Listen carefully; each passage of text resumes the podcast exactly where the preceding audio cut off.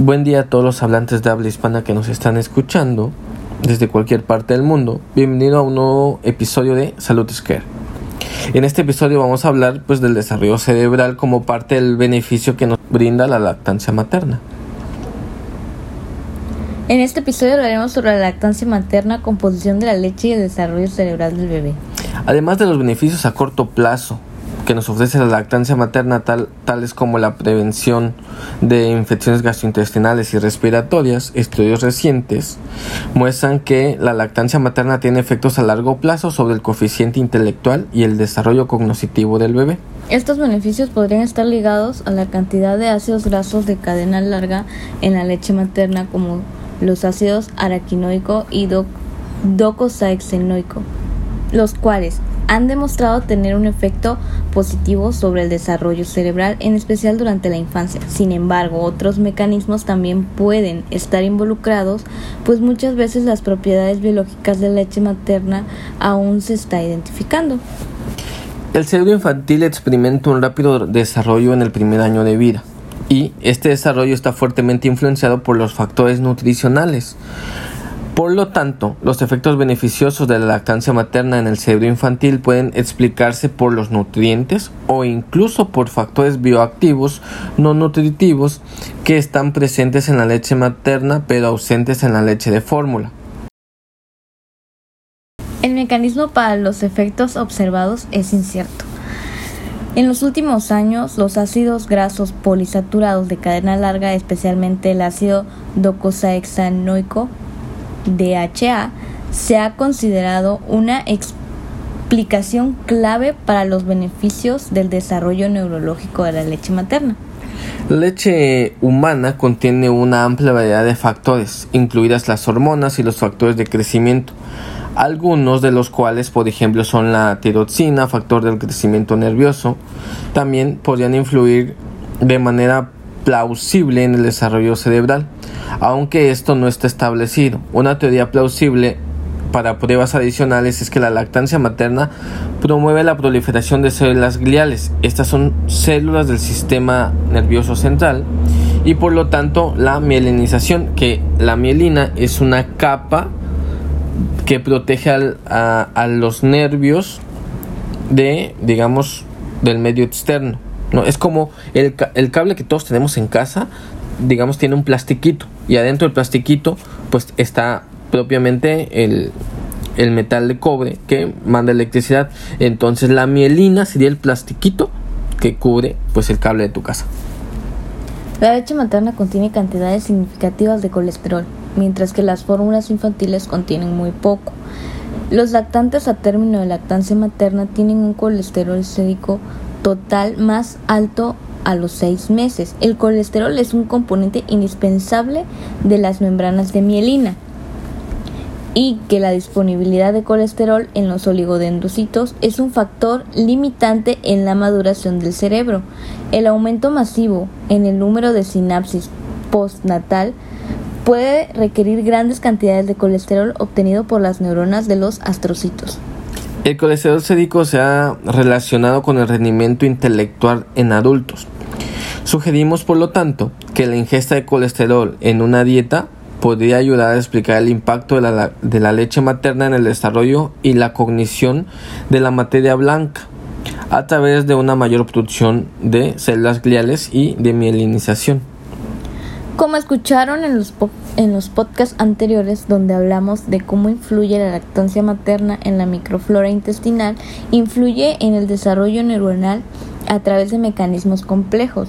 Las prácticas de alimentación, especialmente la materna, influyen en la microbiota intestinal y por lo tanto desempeñan un papel fundamental en el desarrollo inmune y neuronal del bebé.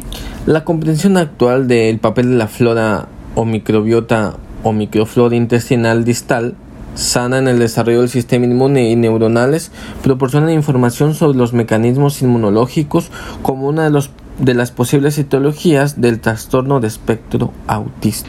Los estudios han demostrado que la lactancia materna óptima se asocia a menor probabilidad de estar en riesgo de autismo y que los niños que son amamantados de manera subóptima pueden tener un mayor riesgo a presentar el autismo. Y esto lo vamos a explicar un poco o por qué un poco más adelante.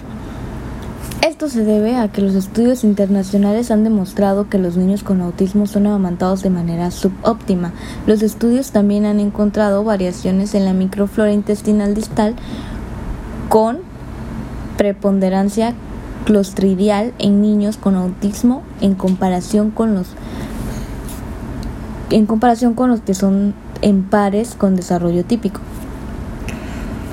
Los otros estudios han demostrado o han encontrado que los niños con autismo tienen trastornos gastrointestinales comórbidos con mayor frecuencia en comparación con los niños con desarrollo típico y los niños con otros trastornos del desarrollo neurológico, recordando lo antes dicho sobre la importancia de la flora intestinal para el desarrollo cerebral. Eh, el microbiota intestinal regula los sistemas neuronales mediante la activación de los circuitos aferentes, las respuestas inmunes de la mucosa y la producción de metabolitos que influyen en el sistema nervioso central y a su vez está influenciado por el sistema nervioso central a través de la regulación de los neurotransmisores. La lactancia materna óptima confiere factores protectores como la inmunoglobulina A. La falta de factores protectores da como resultado un aumento de organismos nocivos que puede conducir a la interrupción de el eje microbiota a digamos el sistema nervioso central y se ha implicado como una posible etiología de los trastornos del desarrollo neurológico, especialmente nuestros pacientes con autismo o algún tipo de autismo. Por otro lado, un estudio americano de pediatría examinó y evaluó desde el nacimiento hasta los 7 años el desarrollo cerebral de 180 bebés y determinó lo siguiente. Los efectos de la leche materna y la lactancia materna en el desarrollo neurológico pueden ser bastante diferentes en los recién nacidos muy prematuros que en los nacidos a término. Las imágenes directas del cerebro pueden arrojar una luz sobre los mecanismos que vinculan la leche materna, el crecimiento cerebral y el desarrollo neurológico. En los recién nacidos a término, la resonancia magnética, que es un estudio eh, médico del cerebro, demostró que un mayor desarrollo en la sustancia blanca de 10 meses a 4 años y a los 8 años y mayor grosor cortical en la adolescencia en relación a la exposición temprana de leche materna.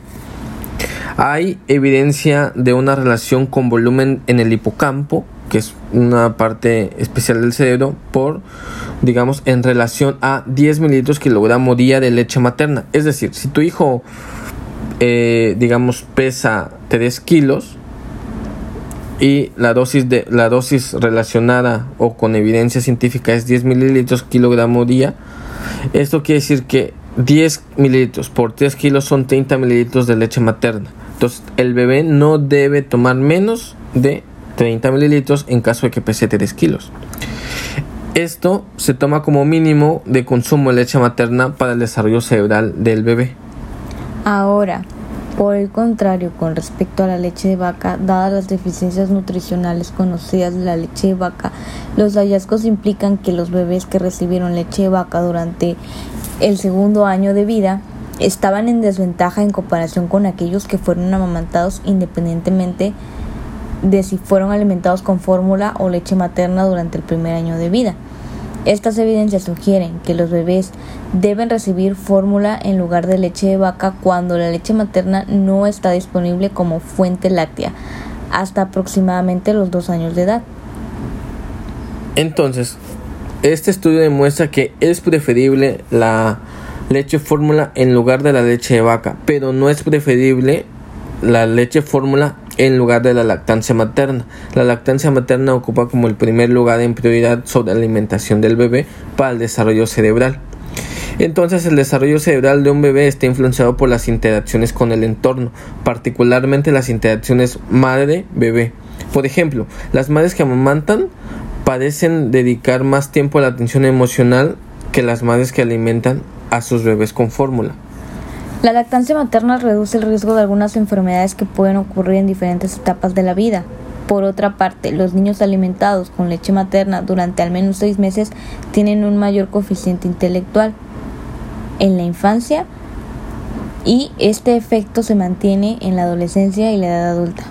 Se encontraron que 15 estudios evaluaron la asociación entre la lactancia materna y el comportamiento de niños, en donde los niños amamantados con lactancia materna exclusiva menos, al menos perdón, los primeros seis meses de vida en comparación con los amamantados con biberón desarrollaron menos trastornos conductuales en comparación con los que no recibieron lactancia materna.